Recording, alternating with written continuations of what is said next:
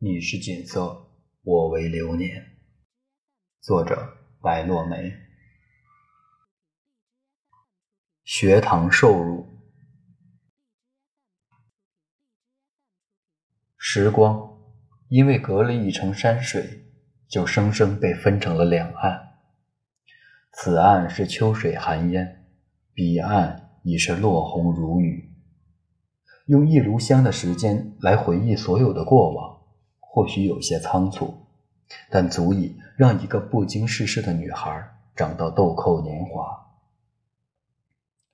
往事总是被人守候成至美的风景，因为走过，所以从容；而将来那些未知的际遇，不知携带了多少微风细雨，不曾邂逅，就已生出惆怅。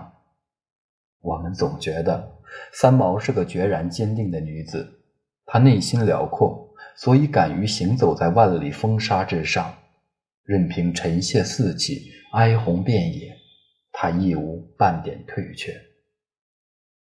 岂不知，在此之前，她亦是一个单薄的女子，有过许多的怯懦和踌躇，每个梦都曾背负过枷锁，每段青春都蕴含过苦涩。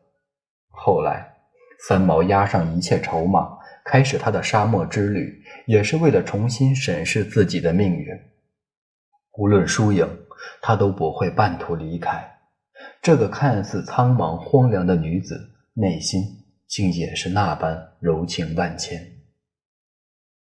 一切果报皆有前因，三毛就是一个谜。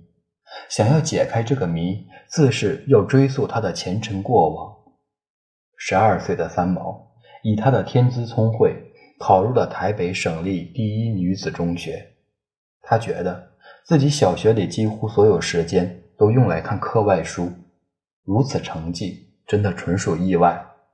许是上苍给了她特别的眷顾，她对道也欣然接受。三毛初一的功课已是差强人意，勉强过去。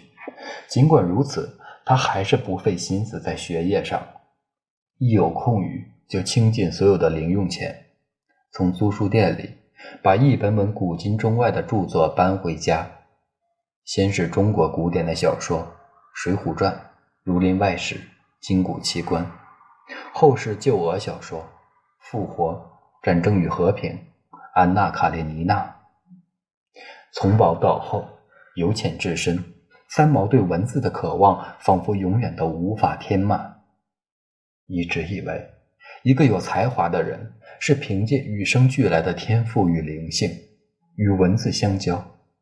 但我忽略了那些春耕秋耘的日子，才是才思的源泉。三毛，这位惊世才女，在她文字背后，有着万千的积累。或许。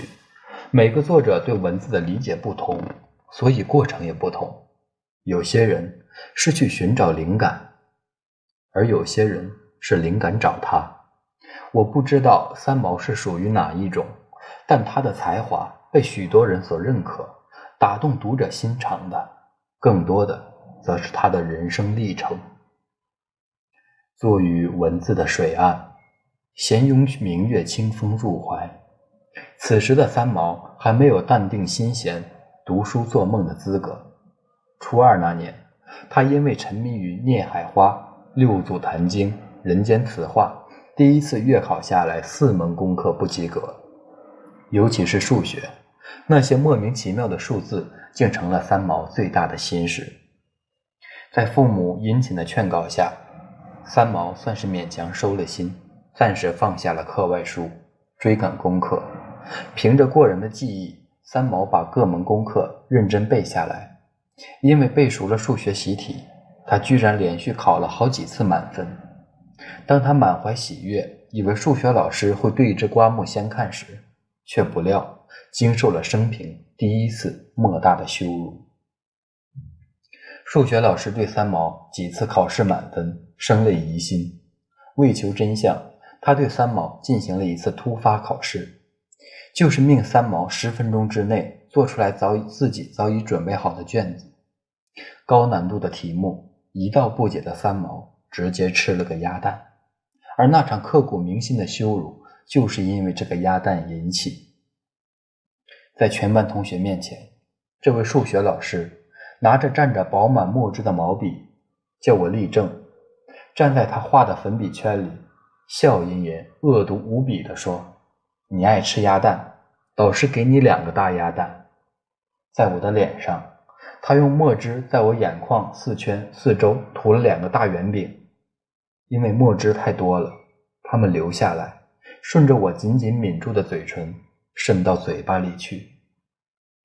不仅如此，还让三毛这般模样到操场绕场一圈。看完三毛记录的这段文字，一时间没有丝毫想要褒贬这位老师之心，却为这个自尊骄傲的女孩深深叹息。倘若这种惩罚用在别的同学身上，或许几天乃至一段时间也就淡忘了。但内向叛逆的三毛却再也不能从这段耻辱的阴影中走出来。他忘不了老师对他责罚时那种难解的笑意，忘不了同学们嘲笑的眼神。隐忍的三毛将屈辱藏于心底，始终没有流一滴眼泪。这件事。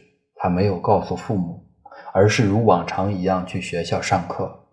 可当他走进教室，看到桌椅，竟莫名的晕倒。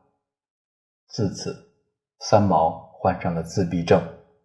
这种症状一日比一日严重，有时候早上刚起床，想到要上学，就会瞬间晕过去，失去知觉。他不愿道出这一切因由。又不肯再去教室上课，唯一的办法就是逃学。那时三毛的心已是浮尘野马，他对凡事不敢再有依赖，他渴望飘零，害怕面对熟悉的人和事。可滚滚红尘，茫茫人海，除了家，他又能逃到哪儿去呢？世上再没有比跟死人作伴更安全的事儿了。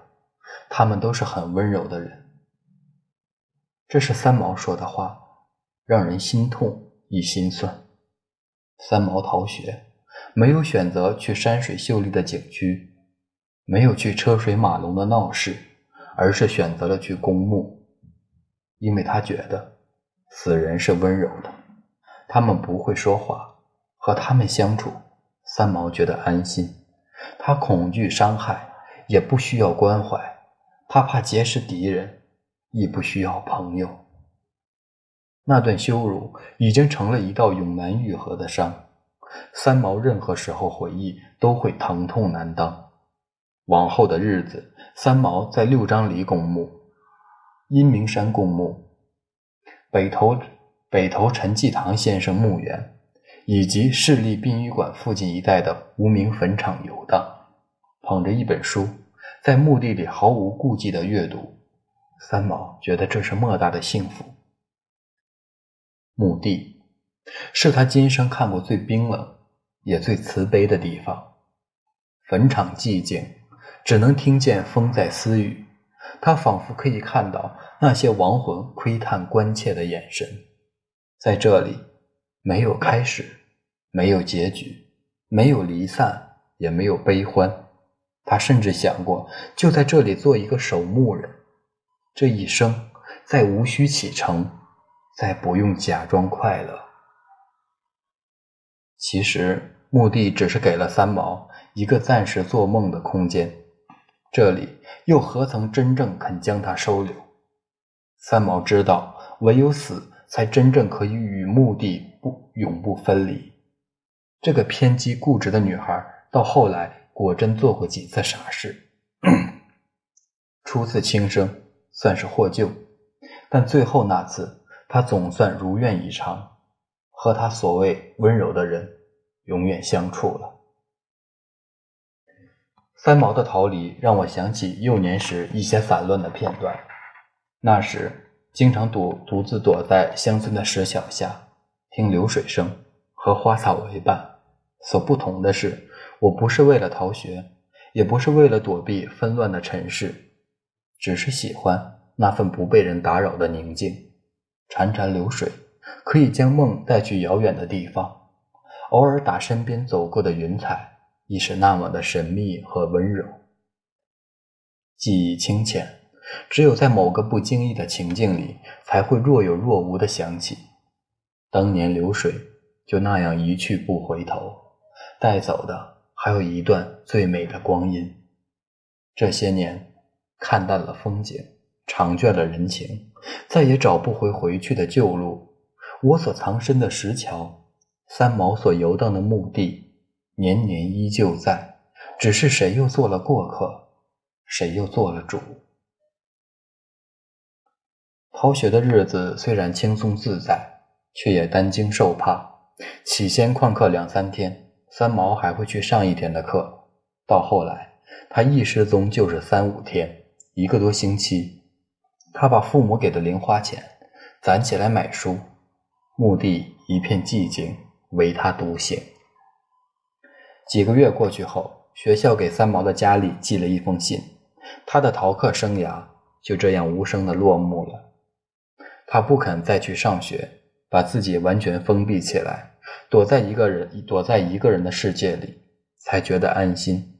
他的自闭让父母觉得于心不忍，只好到学校办理休学手续。至此，三毛休学在家。这一休就是七年。这七年的光阴对三毛来说痛苦而漫长。尽管他有了自由，但他给自己的心上了一把锁。